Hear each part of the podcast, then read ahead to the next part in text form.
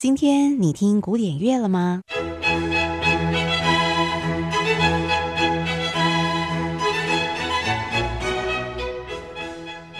？Classical Today，和您分享古典音乐历史上的一天。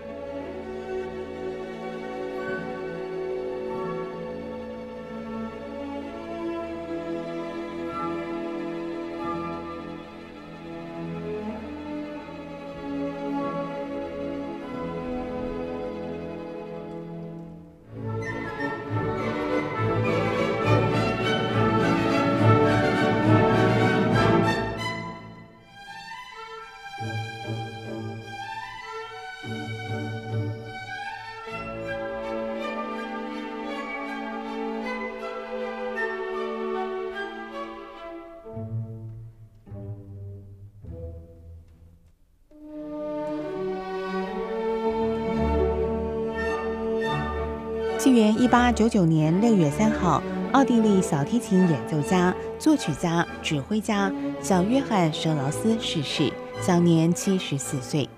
虽然小时候曾被父亲阻止学琴，但是在母亲的鼓励之下，小约翰·舍劳斯的音乐天分总算可以得到发挥。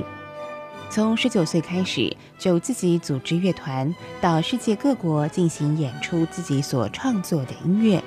尤其是他所创作的圆舞曲系列深受大家的欢迎。现在一块来欣赏的就是小约翰·舍劳斯非常知名的一首圆舞曲《蓝色多瑙河》。